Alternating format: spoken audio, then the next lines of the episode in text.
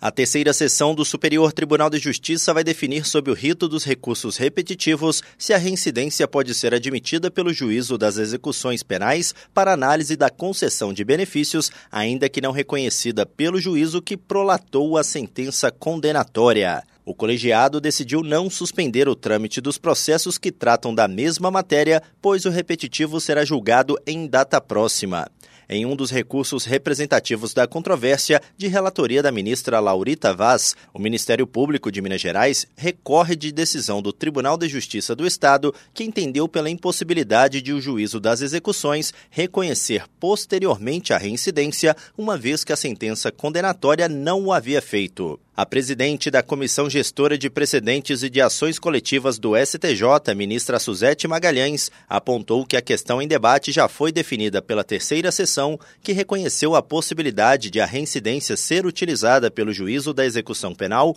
mesmo sem o reconhecimento dessa agravante pelo juízo da condenação. No entanto, ela observou que continua a haver controvérsia sobre essa questão nas instâncias de origem, levando à interposição de recursos especiais e de habeas corpus perante o STJ,